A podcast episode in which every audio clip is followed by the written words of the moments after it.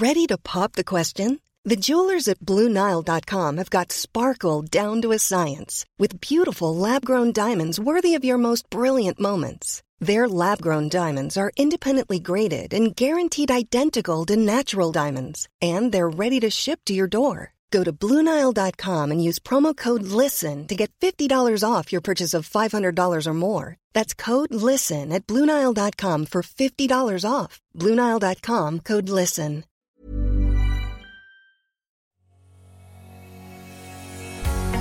Bonjour et bienvenue sur le podcast Explore Japon. Le podcast qui explore le Japon sous toutes ses coutures. Des conseils voyage, de la culture ou bien de la vie de tous les jours en passant aussi par l'apprentissage du japonais. Partons ensemble pour ce magnifique pays qu'est le Japon.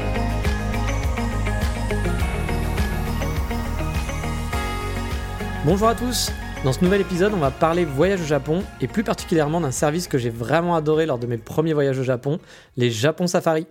Alors je préfère préciser tout de suite, je ne suis pas du tout sponsorisé pour les contenus de mes podcasts. Et si un jour c'était le cas, on ne sait jamais, je vous préviendrai bien évidemment. Non, tous les conseils sont des avis personnels et si je vous parle aujourd'hui des Japon Safari, c'est que je l'ai vraiment adoré l'expérience et que je l'ai testé. Bon après, euh, si les Japon Safari veulent me donner de l'argent après ce podcast, je ne suis pas contre. Mais bon, vous l'aurez compris, tout ce dont je parle n'est pas sponsorisé, euh, c'est vraiment mon avis personnel. Donc, comme je le disais, j'ai vraiment adoré l'expérience. Enfin, je devrais dire les expériences, car j'en ai fait plusieurs. Mais bon, on va peut-être remettre le contexte des Japon Safari pour expliquer ce que c'est. Alors non, pas de lion, pas d'éléphant, pas de tigre sauvage au Japon. À la base, c'est un photographe professionnel qui vivait au Japon, qui s'appelle David Michaud, un Français, qui a eu l'idée de faire découvrir Tokyo il y a quelques années en offrant un guide tour un peu spécial. Alors pourquoi spécial? Car il était orienté photo et conseil photo. C'est pas un tour historique de la ville classique où on va vous dire en 1775 il s'est passé ça, etc. Non. Là, vous pouvez découvrir la ville avec un local qui vous amène dans des super sites méconnus pour faire de belles photos avec plein de conseils techniques en prime. C'est vraiment chouette et on a l'impression de se balader avec un ami. Et puis ensuite, David a fait des rencontres et a élargi le concept avec un safari à Osaka, un autre à Hiroshima, puis un à Kyoto et un autre à Yokohama. Il y en a même un maintenant en dehors du Japon. Je ne sais plus exactement où, si c'est à Taïwan ou en Thaïlande, je ne sais plus où, Taipei peut-être. Ça commence par un T, voilà, c'est tout ce que je sais. Donc ça ça va pas vous aider, mais pour l'instant on parle Japon, donc restons au Japon. Bon, je vais être honnête, à vrai dire, à la base, j'aime pas trop les visites guidées. C'est pas mon truc. Je préfère vraiment explorer par moi-même, me perdre dans les petites rues et découvrir dans les hors des sentiers battus. C'est vraiment un truc que j'adore. Surtout, comme je vous le disais, avec Google Maps, maintenant, c'est hyper simple de pouvoir se balader, on prend zéro risque. Donc, les visites guidées, c'est pas trop mon truc. Mais avant mon premier voyage, je les suivais sur Instagram et Twitter. Et à chaque fois que je voyais les sublimes photos de Davin, de Yann, qui s'occupe lui des, des safaris à Hiroshima, ou Angelo, qui s'occupe d'Osaka, c'était les trois premiers, en fait, il y avait que au départ bah, ça me donnait vraiment envie de tester. J'avais vraiment envie de participer à cette aventure. Du coup, lors de mon premier voyage, je me suis dit, allez, on tente. J'ai donc pris un jour à Tokyo et deux à Hiroshima. Et honnêtement, ce fut un véritable plaisir, peut-être les meilleurs moments de mon voyage. On a l'impression en fait de découvrir la ville avec un ami, comme je vous le disais tout à l'heure. On découvre plein de super spots et souvent très loin des circuits touristiques classiques. Et c'est ça qui est chouette. Je vais prendre l'exemple de Yann, donc pour les Hiroshima Safari il connaît tout le monde, vraiment sur la petite île de Miyajima, qui est donc juste en face d'Hiroshima, qui est, on va dire l'attraction principale d'Hiroshima si on enlève le côté euh, bombe nucléaire et dôme. C'est vraiment très joli l'île de Miyajima, je vous le conseille. Donc avec lui, on va rencontrer des locaux. On évite la foule. Imaginez un peu comme si vous alliez au Mont Saint-Michel, mais sans avoir toute la foule. C'est-à-dire que vous allez passer par des petites ruelles et n'avoir personne. Il y a des super spots pour prendre des photos avec des conseils à viser. C'était vraiment un de mes meilleurs moments de mes vacances. Surtout que quand vous allez au Japon pour la première fois, vous serez sûrement intimidé par la langue. C'est souvent difficile de savoir que derrière une petite porte d'immeuble d'habitation se cache en fait un super restaurant délicieux et atypique. Bah, avec les safaris, vous allez pouvoir vivre comme un local et découvrir tout ça.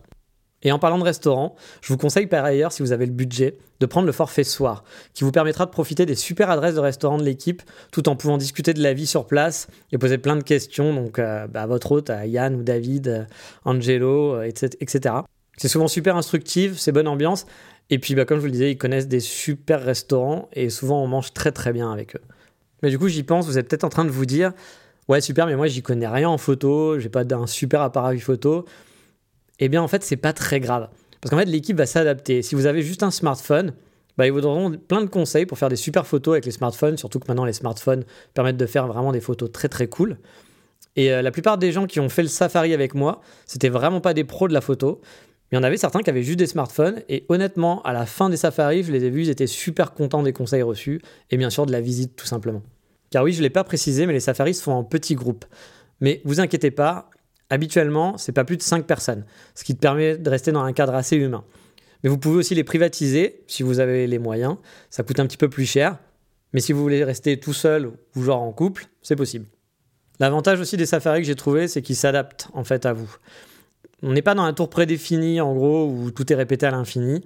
À l'avance, ils vont vous poser des questions pour savoir ce que vous aimez. Si vous êtes plus euh, Japon traditionnel avec les temples, ou si vous aimez, euh, bah, je sais pas moi, les gros buildings ou le côté Akihabara avec euh, du high-tech partout, afin d'adapter un petit peu la balade.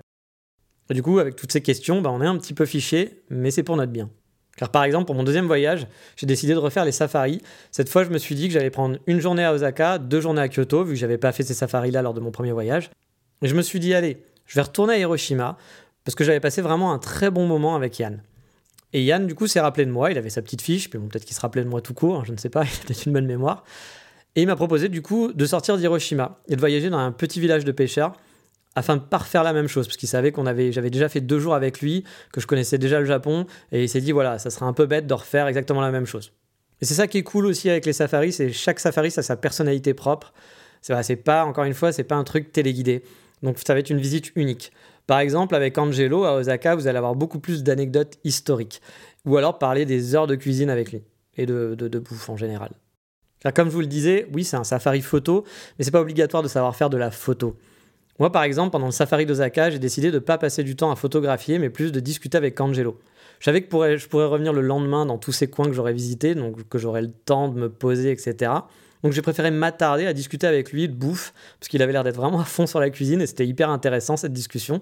Même à un moment donné, il m'a dit Mais tu veux pas prendre plus de photos? Je fais Non, non, t'inquiète, euh, je reviendrai et tout. Moi, ce qui m'intéresse, c'est discuter avec toi, puis bah voilà, de découvrir, des coins d'Osaka que je ne connais pas. Et j'ai vraiment pris du plaisir alors que j'ai fait quasiment aucune photo ce jour-là. Donc vous l'aurez compris, c'est vraiment pour tout le monde. Pas besoin d'être un pro de la photo, vous allez passer une bonne journée, même si vous avez qu'un smartphone et même si la photo, vous en avez rien à faire. Après, c'est un budget. Faut compter à peu près, je crois, 89 euros la journée en groupe, ou bien 115 euros si vous voulez privatiser. Il y a aussi des forfaits demi-journée à 55 euros environ. Et il y a une option nocturne qui doit coûter environ aussi 50 euros. Alors bien sûr, je vous donne des prix, mais ça va dépendre du taux de change. Donc je vous invite à aller voir les prix sur leur site. Donc euh, j'ai mis l'adresse du site dans la description. Et bien sûr d'aller vérifier le taux de change parce que bah, ça change beaucoup de choses forcément. Et si avec ce podcast, et déjà un petit peu avant, vous étiez intéressé pour faire essayer de faire un safari sur place, mais vous savez pas lequel choisir car c'est vrai qu'il y a vraiment du choix. Et puis bon, faire tous les safaris, ça ferait quand même un sacré budget pour un seul voyage. Moi perso, j'aurais une petite préférence, mais ça reste personnel.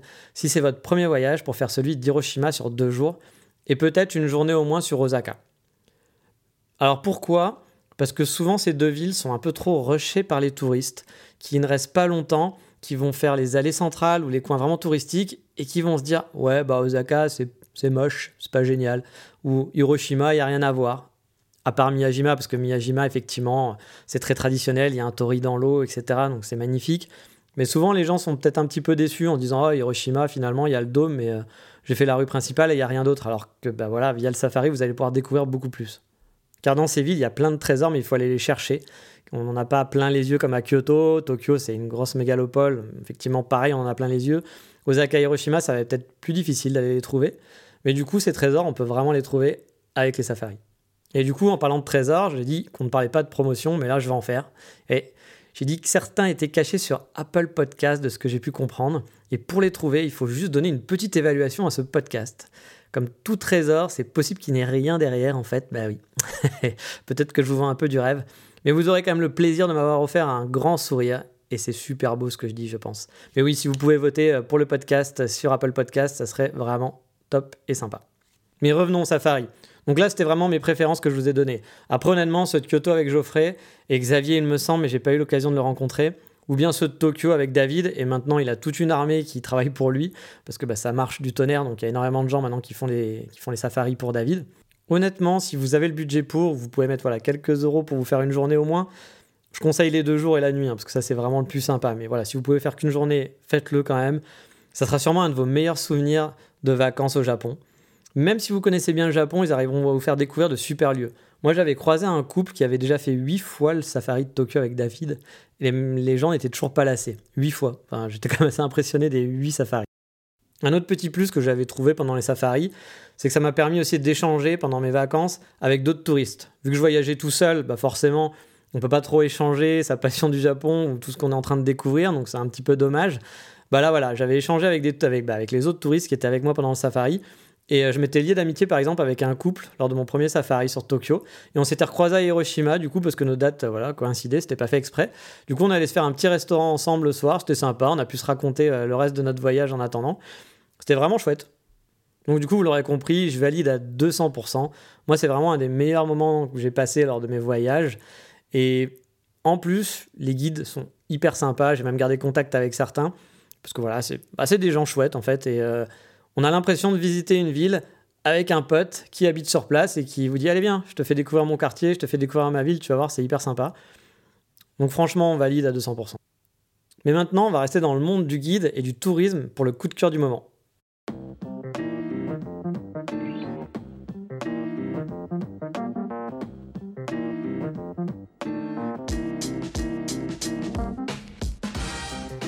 Car oui, le coup de cœur du moment, ça va être un compte Instagram d'un nouveau guide sur Tokyo.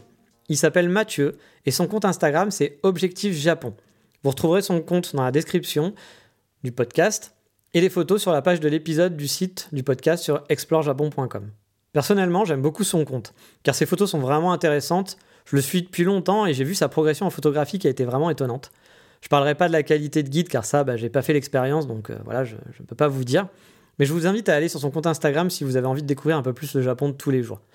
Dans ses stories surtout, il vous fera découvrir son quotidien. Et ses photos sont vraiment chouettes comme je le disais, donc honnêtement, c'est un compte sympa à suivre. Et voilà, c'est fini pour aujourd'hui. Dans le prochain épisode, on parlera de la langue japonaise, avec des petits conseils pour vous si vous souhaitez faire une école de langue au Japon. Et ça, ce sera pour la prochaine fois. Allez, ciao, bye bye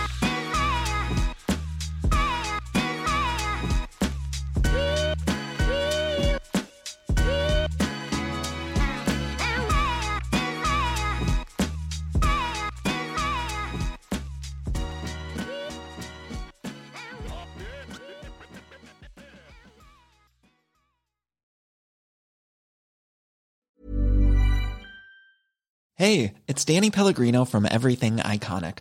Ready to upgrade your style game without blowing your budget? Check out Quince. They've got all the good stuff shirts and polos, activewear, and fine leather goods, all at 50 to 80% less than other high end brands. And the best part? They're all about safe, ethical, and responsible manufacturing. Get that luxury vibe without the luxury price tag. Hit up quince.com slash upgrade for free shipping and 365 day returns on your next order. That's quince.com slash upgrade.